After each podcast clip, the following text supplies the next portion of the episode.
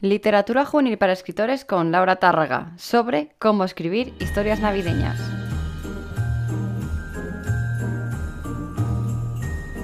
Bueno, hoy me he puesto navideña a full, eh, he cogido carrerilla gracias a todo el podcast de Adviento que llevo grabando desde el día 1 de diciembre que continuará hasta el 24 de diciembre y aprovechando que eh, no había pensado en ningún podcast para esta semana con invitado, pues dije, voy a salir yo al escenario. Es más, si me estás viendo desde YouTube, vas a ver que llevo mi mítico jersey navideño, que es uno de estos jerseys que tienen musiquita incluida, luces incluidas y que es eh, de color verde, con franjas en rojo, en azul y con motivos navideños por medio, como por ejemplo em, copitos de nieve, alguna bola de Navidad, algún eh, lucecitas de Navidad, también tiene un icono con bufandas y eh, bastones de caramelo. Entonces es como... Muy, muy, navideño, estoy yo en mi mood totalmente. Y precisamente pues por esto y porque llevo con el calendario de Adviento desde el día 1, pues me apetecía grabar un episodio un poco más festivo, un poco más eh, relacionado con estas fechas y por eso he pensado, bueno, ¿por qué no hablamos de cómo escribir historias navideñas? Pero antes de eso, voy a contarte qué estoy leyendo ahora mismo y es nada más y nada menos que Canción de Navidad o eh, Cuento de Navidad de Charles Dickens. Eh, que bueno, todo el mundo conoce esta historia, es un clásico entre los clásicos y además perfecto para leerlo ahora en estas, eh, fechas. El caso es que me regalaron hace poquito un libro recopilatorio de, que se llama Cuentos de Navidad, ilustrado por Giselle Fust no sé si habré dicho bien el nombre, supongo que no, y que lo publica Alma Clásicos Ilustrados. Lo voy a estar enseñando por YouTube la portada para que sepáis cuál es y poder eh, echarle un vistazo. Y lo bueno es que dentro pues eh, trae varios clásicos de la literatura navideña, ¿no? Como es en sí el propio Canción de, de Navidad de Charles Dickens. Por ejemplo, también viene la niña de las cerillas de Andersen, otro clásico entre los clásicos. Eh, un juego de extraño de Navidad de Charles Riddle. Un sueño navideño y cómo se hizo realidad de Louisa May Alcott. Eh, una Navidad en el campo también de Louisa May Alcott. Nochebuena de Guy Maupassant. Eh, la, aventura del, carbón Carbunclo Azul de A.C. Doyle, La fiesta navideña de Reginald de Saki, La Nochebuena de Bertie de Saki también, La estrella blanca de Emilia Pardo Bazán y La fiesta de Némesis también de Saki. Así que bueno, tenemos aquí unos cuantos cuentos de Navidad. Y a mí nunca había leído canción de Navidad, a pesar de que, por ejemplo, es mm, para mí mi tradición favorita y es que cada 25 de diciembre me levanto y me pongo la adaptación que hizo Disney de canción de la Navidad, porque es que me, encanta, es una de mis historias favoritas y lo estoy disfrutando muchísimo porque es que eh, yo ya, claro, eh, tantos años viendo ese corto que es imposible que eh, vea a, no vea a Scrooge como a al tío Gilito, ¿no? Entonces, para mí es muy eh, tierno imaginarme a todos esos personajes Disney encarnando a cada uno de esos personajes y además me ayuda a hacerlo mucho más visual, ¿no? Porque está muy bien reflejado, al menos hasta donde yo llevo leído. Así que bueno, en general te voy a recomendar este libro como libro juvenil de la... No, no es libro juvenil, entonces como libro en general de la semana, ¿no? Porque... Eh, creo que es muy bonito y que eh, va que ni pentado con este programa. Y bueno, pues eso, que estoy encantada, y me, está gustando muchísimo y esta edición de libro es súper bonito. Ahora sí, vamos a centrarnos en este podcast que he preparado y he de decir que eh, para empezar vamos a, tener, a dejar las cosas claras. ¿He escrito cosas de Navidad? Sí. ¿Las he publicado? No. ¿Por qué? Pues por mil, motivos diferentes, ¿no? Pero al final, eh, siempre cuando llegan estas fechas me apetece escribir algo navideño, me apetece meterme totalmente en el mood y creo que no soy la única, creo que hay vamos, seguramente en algún momento te habrás planteado también escribir algo navideño, ¿no? Y yo vengo aquí a decir que los escribamos, por favor. Creo que necesitamos más historias navideñas, creo que necesitamos contar más de, esta, de, estas historias que además eh, te meten en una... Eh, en un en un modo, ¿no? Muy, muy, de muy buen humor. A mí, por ejemplo, desde, me gusta estar desde finales de noviembre ya viendo películas de Navidad, ¿no? Y precisamente por este tema es por lo que he dicho, venga, vamos a hacer un podcast sobre cómo escribir historias navideñas. Para empezar, voy a decir que este episodio no tiene intenciones de ser educativo para nada. Quiero decir que seguramente lo, que yo comenté aquí, luego en la literatura no se vea tanto, porque me voy a basar sobre todo en las historias eh, de películas navideñas, que bueno, a mí me encantan, que me lo paso súper bien, para eh, crear en general este episodio, ¿no? Así que bueno, que no esperes nada eh, súper educativo, sino más bien entretenido para pasar un ratito y estar charlando aquí entre ya, ya, considero que somos amigas, así que, bueno, pues entre amigas estar aquí hablando de, estas cositas, ¿no? Me he ido apuntando conforme iba viniéndome a la cabeza algunos clichés que me encantan y que se ven muchísimo en este tipo de historias y que ojalá, por favor, pasadlas a, la literatura, ¿no? Porque es que es muy entretenido, es, eh, yo creo que sería una literatura muy, sí que es verdad que es muy de nicho, es muy temporal, es únicamente serviría para Navidad pero creo que eh, nos ayudaría mucho en estas épocas a tener también cositas ligeras, rápidas de leer, que nos metieran totalmente en ese aspecto eh, cuando estamos dentro de, de la Navidad, ¿no?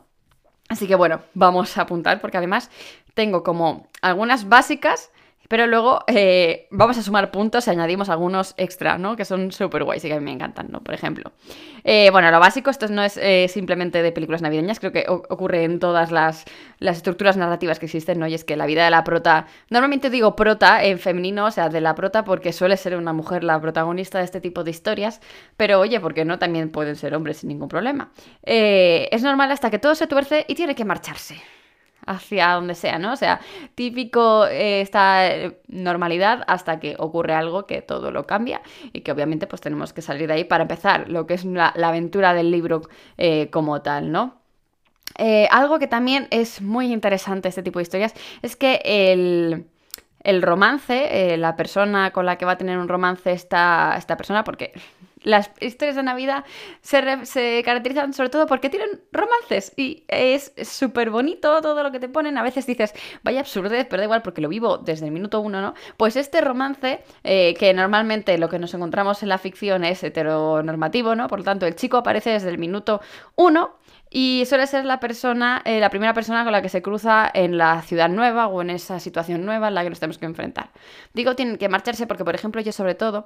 Eh, consumo mucho el tipo de historias en el que típica eh, mujer estadounidense que está harta de su vida, de momento pasa algo y tiene que marcharse a algún país europeo, porque normalmente es Europa donde se van, ¿no? Aunque creo que hay una peli de Netflix que salió el año pasado o el anterior que se iban a África, creo que recordar, ¿no? Es más, la prota es Charlotte de Sexo en Nueva York, entonces, eh, bueno, pues eh, en ese caso se fueron a África, ¿no? Eh, pero era muy, es muy común sobre todo que se vayan a algún lugar de Europa.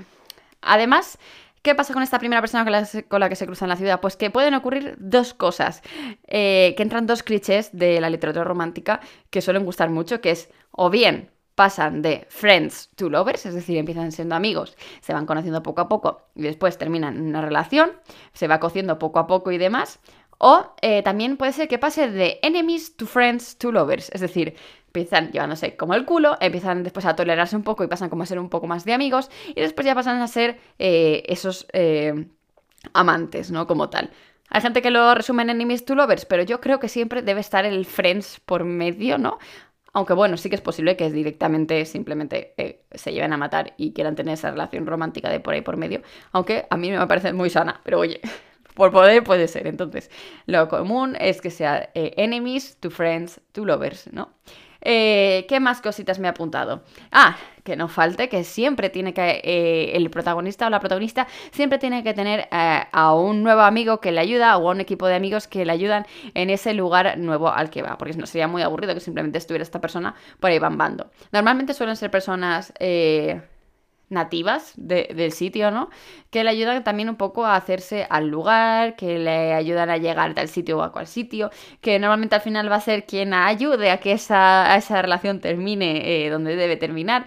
Eh, entonces es como el grupo de amigos que además es donde suelen meter toda la diversidad que no meten en la pareja principal. Por lo tanto, también como eh, como crítica constructiva, podríamos hacer también que la gente, la pareja principal, fuera simplemente diferente, ¿no? Que tuviera diversidad. No tiene por qué estar en el grupo de amigos que no tienen apenas eh, protagonismo, más allá de ayudar a la, prota a sacar su cosa, a sacarle las castañas del fuego y demás, ¿no?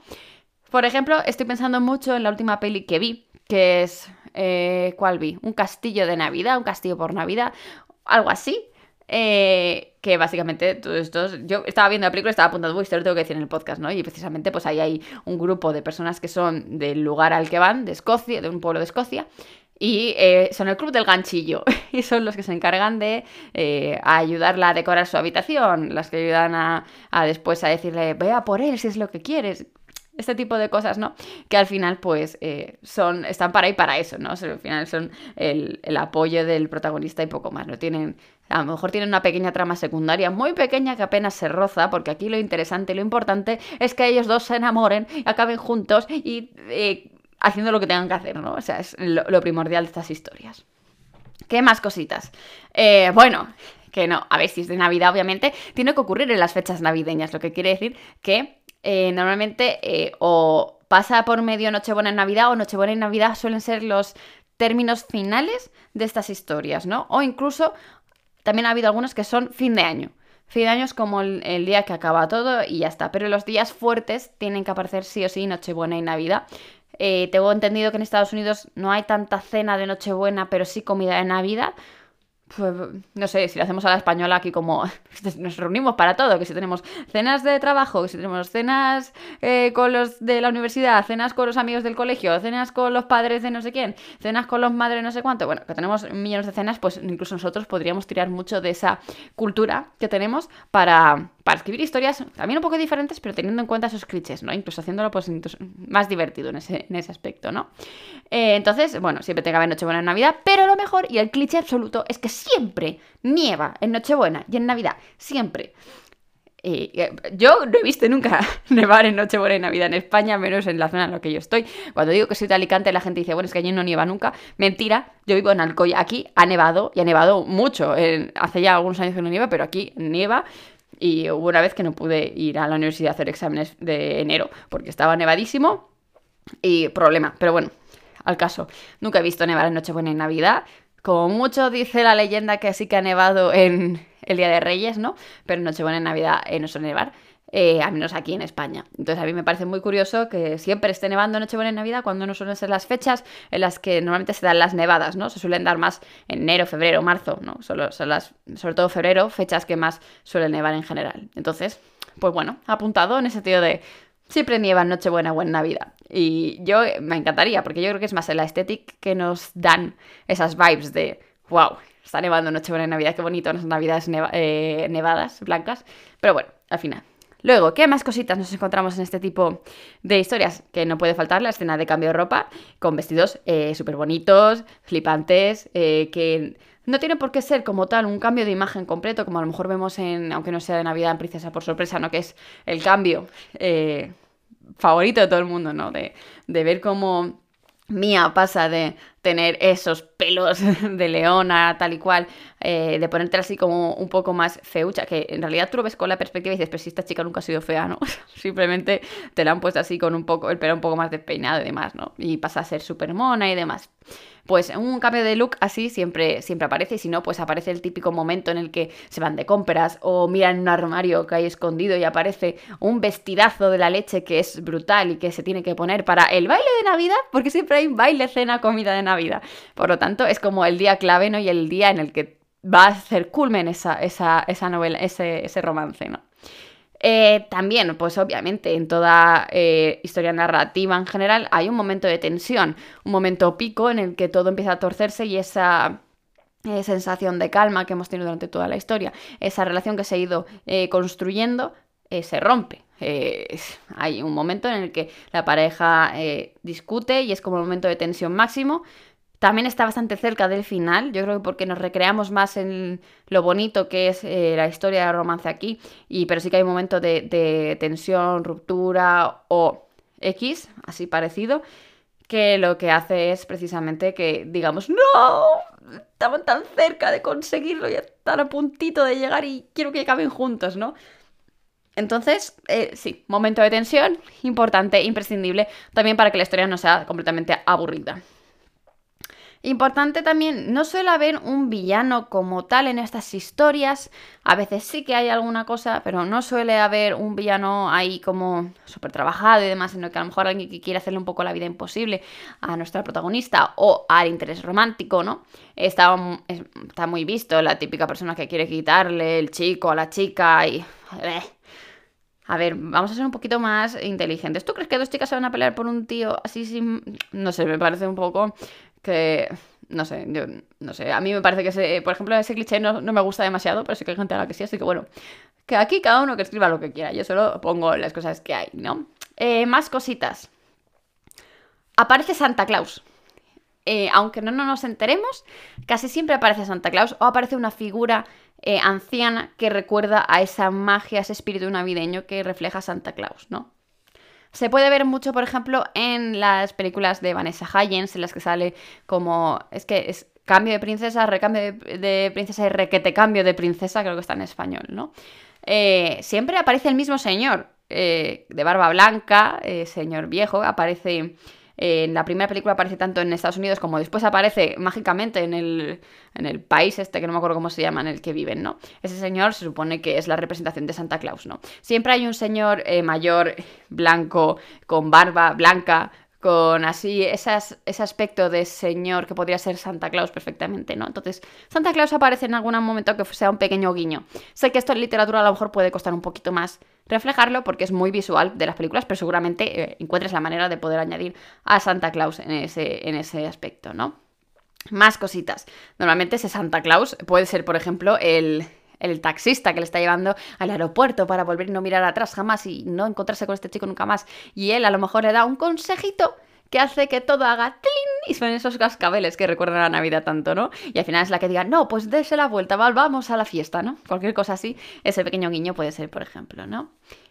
Eh, eh, precisamente pues este tipo de, recurso de que ya parece que se vuelve a casa, pero pasa algo que le hace cambiar de opinión, eh, pues eso, puede hacerlo perfectamente este Santa Claus, como puede hacerlo cualquier otro de los amigos que os han metido ahí de pega para precisamente hacer esa función y ya está, ¿no? ¿Qué más cositas?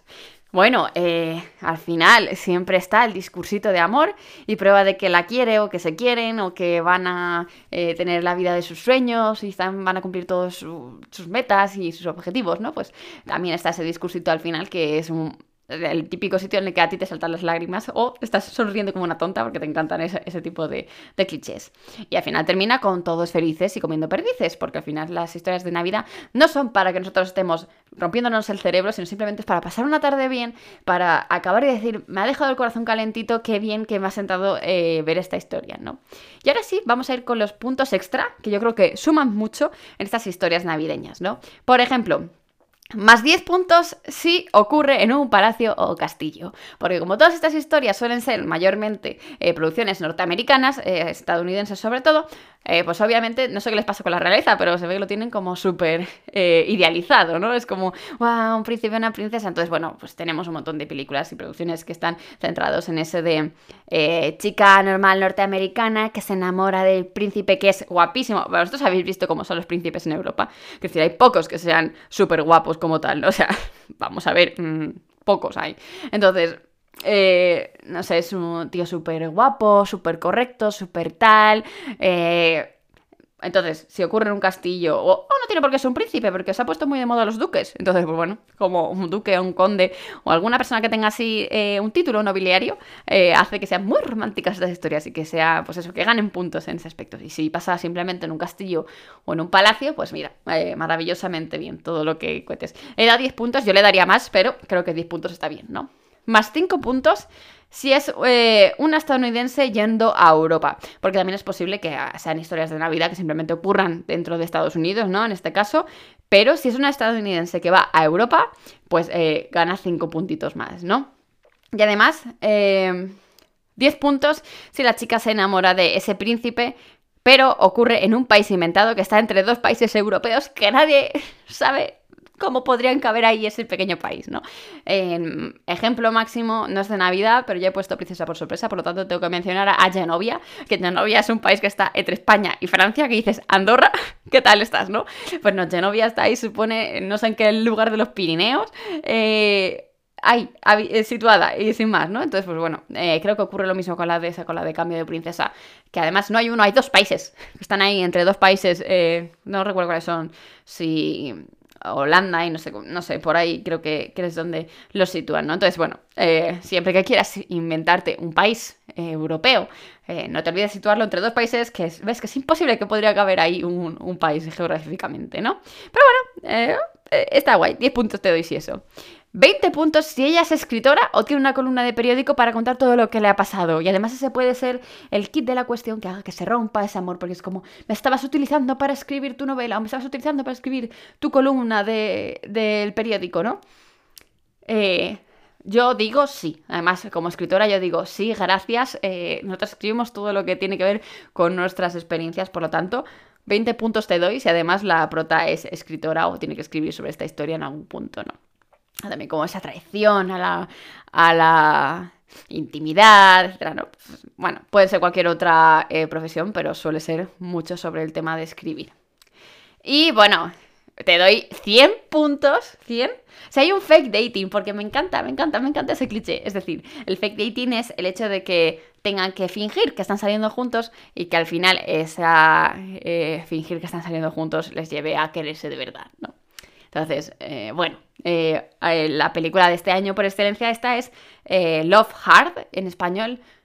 no me acuerdo cómo lo han traducido, ¿no? Pero es de Netflix y la prota es la de Crónicas Vampíricas, Elena, Elena creo que se llamaba, ¿no? y él, es que él le he visto también otra serie que se llama, em, ¿cómo se llamaba? Silicon Valley que creo que es de Amazon Prime, eh, él hace ahí de un personaje muy secundario que apenas habla, ¿no? Entonces yo estaba así, yo, este chico de qué me suena, de qué me suena, de qué me suena, y claro, luego caí en la cuenta que era este mismo chico. Está muy guay, me gustó mucho esa historia, me dejó mucho el corazón muy calentito y tiene esto precisamente del fake dating, ¿no? Eh, bueno, finge que eres mi novia hasta el día de Navidad, vaya, y después ya nos vamos cada uno por su lado, ¿no? Pero bueno, ese tipo de clichés a mí me encantan, me lo paso súper bien, así que te doy 100 puntos, además tu historia tiene un fake dating. Y bueno, eh, ya está. Ya no tengo más cositas apuntadas. Seguramente me haya dejado muchas en el tintero, se me hayan olvidado. Eh, si se me ha olvidado alguna y quieres añadir alguna cosita más, eh, me tienes por redes sociales, puedes hacer, escribirnos por ahí para añadir cuáles pueden ser tus clichés o qué crees que le falta a una historia de la vida que a lo mejor no he podido mencionar yo. También lo puedes poner por comentarios en iVoox o en general por donde quieras. Pero que, o por YouTube, por el vídeo mismo que estás viendo. También puedes dejar en comentarios qué añadirías tú a estas historias de Navidad. También te invito a que escribas más historias de Navidad, que a mí me encanta, me lo paso muy bien, sé que es algo que solo lees en diciembre, pero oye, cada diciembre si voy a recurrir a tu libro, prefiero eso que, que no sé, que simplemente leer cualquier otro libro que no me está metiendo totalmente en ese mood, ¿no? Eh, te recuerdo que si compartes este podcast por todas tus redes sociales o con las personas que crees que les puede gustar, yo te lo agradezco un montón porque me ayudas a llegar a muchísima más gente. Además te recuerdo que esto, aunque no tenga que ver con la literatura, que tengo otro podcast que sale junto a Beatriz Esteban, que es no, tan, no es tan importante. Es un podcast en el que hablamos de cuestiones más de la vida diaria y nos planteamos otras cositas, ¿no? Por ejemplo, hoy mismo ha salido el tercer, cuarto episodio que precisamente hablábamos de que sobrevivir a la Navidad no es tan importante, ¿no? Así que bueno, si estás totalmente en el mood, ve para allá, a no es tan importante que hablamos de este tema, ve a ello y nos centramos en cositas más de la vida. También te recuerdo que tienes cursos, talleres, tutoriales, masterclasses y un montón de, contenido gratuito y de pago en escritores.com y que nos escuchamos una vez más la semana que viene. ¡Adiós!